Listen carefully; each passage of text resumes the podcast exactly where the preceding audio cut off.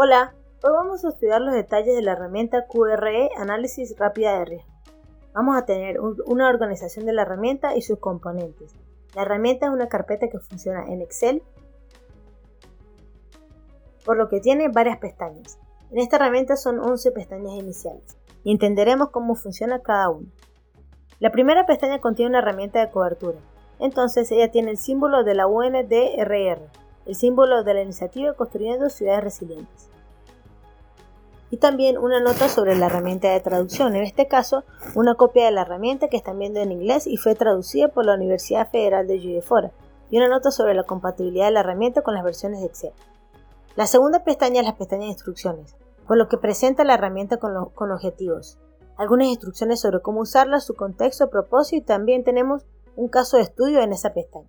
La tercera pestaña es la pestaña que proporciona algunas definiciones importantes para el uso de esta herramienta, es, por ejemplo, la acción de oleaje, avalancha, también son algunos eventos y algunos peligros que nos va a proporcionar información sobre su ciudad. La cuarta pestaña es la matriz de riesgo.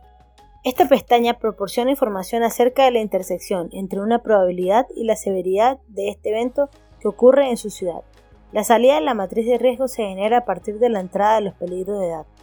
Pero aquí podemos ver de dónde proviene esta información y las personas también pueden tener este análisis sin ver el resultado de la matriz de riesgo. Lo otro que tenemos en esta pestaña es la probabilidad. Ella proporciona una probabilidad de que ocurra un evento en su ciudad y aquí podemos entender la definición que ellos usan.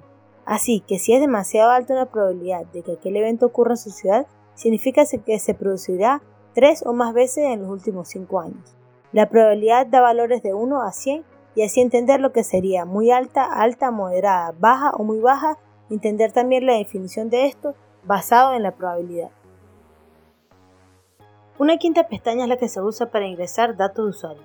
Entonces aquí tenemos la ubicación, información de la ciudad, información de quién está realizando este análisis y llenando la herramienta, la fecha de finalización, por lo que la última vez que se ingresó la información, la cal fue analizada cuando se hizo todo y la fecha de revisión. Sabemos que es muy importante para la revisión, pues da a conocer el avance de resiliencia de la ciudad para que podamos hacer el estudio. Aquí en nuestros datos dice que la conclusión fue en junio, así que vamos a hacer esta revisión de seis meses atrás. Podemos identificar cuándo se terminó y la revisión en ese momento.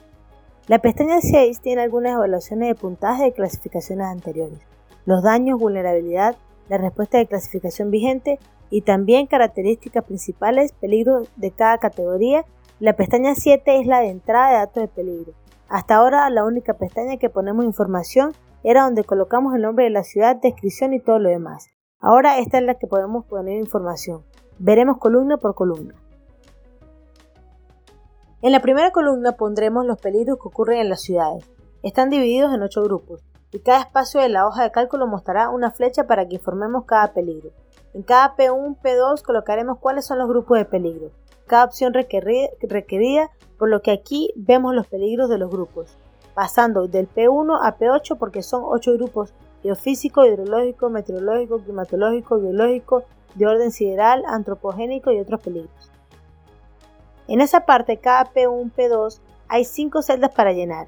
En cada celda de esta tendremos las opciones para que escojamos cuáles son los peligros que se dan en la ciudad. Entonces, por ejemplo, en el grupo geofísico, ¿cuáles son los peligros que tenemos como opción? Terremoto, movimiento de masa y actividad volcánica. Vamos a llenar esa, celda con esa información. En la próxima columna vemos una subdivisión de peligro. Entonces, ¿cuáles son los peligros principales para cada grupo de peligro? Esto se basa en la clasificación de riesgo adoptada por la UNDRR y por el marco de Sendai. El Rosario explica algunas definiciones de estos eventos, por lo que son y cómo ocurren. Las personas deben llenar la observación de los datos históricos y las consultas con las personas que entiendan de esa materia. La investigación sobre lo sucedido en la ciudad. Así que aquí tenemos esta columna para anotar. De nuevo tenemos una pequeña flecha a las opciones disponibles para poner en cada celda, la exposición y la vulnerabilidad. En la primera columna es presentada una clasificación de exposición. ¿Qué es la posición de ITS para un evento? Hay una escala que va de 0 a 10, siendo 0 insignificante y 10 inevitable. También tendrá una pequeña flecha con estas opciones y pondrá cuál es eh, la, clasificación de la exposición para su ciudad. La vulnerabilidad de la clasificación se divide en cuatro categorías a saber. la infraestructura, eh, sectores productivos, básicos y esenciales, servicios y aspectos humanos y sociales. También tendremos una escala de 0 a 10, por lo que veremos qué tan vulnerable es la infraestructura de la ciudad para este evento y así sucesivamente para cada categoría, para ingresar la información requerida. Allí la clasificación de vulnerabilidad será informada por la herramienta, de modo que a medida que clasifique una clasificación de vulnerabilidad para cada categoría, se unirá a, eso todo y da un resultado para la clasificación de vulnerabilidad total de la ciudad que va de 1 a 100, siendo 1 bajo y 100 siendo alto. Como comentamos anteriormente, son cuatro categorías de vulnerabilidad. Una primera infraestructura que son todos los conjuntos y servicios básicos de la ciudad, luego electricidad, gas, teléfono, transporte público, agua y así sucesivamente. Los sectores productivos son los sectores reales de la economía que representan los medios de vida de las personas. Los servicios básicos o esenciales son servicios y funciones absolutamente necesarios para mantener la salud y bienestar de las personas que viven en la ciudad, y aspectos humanos y sociales como el desplazamiento y la seguridad. La otra columna que vamos a completar es el nivel actual de medidas tomadas en vigor. Aquí encontramos cuáles son las medidas que ya se están siendo llevadas a cabo en la ciudad. Así que cuando ocurre ese evento, cuáles son las acciones que toma el gobierno para mitigar este evento, para reducir el daño causado por él. Es aquí que ingresaremos esta información. Tendrá una escala de 0 a 10, siendo 0 sin control a desastre y 10 con control completo de desastre.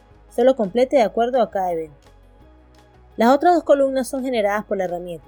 El llenado es automático según las respuestas anteriores. Clasificación de probabilidad. Entonces, ¿cuál es la probabilidad de que ocurra un evento en comparación con las otras que se colocaron que va de 1 a 10? 10 a un índice de gravedad alto se refiere al nivel de impacto y por lo tanto tiene el peligro en el área local de estudio. La matriz de riesgo. Por lo que hemos visto anteriormente en la pestaña tiene la salida de matriz de riesgo. Esta salida se realiza de acuerdo con esa matriz. La tabla que vimos anteriormente tendrá intersección tras probabilidad y, severidad será generada por la herramienta. Y por último tenemos una columna de comentarios y justificaciones.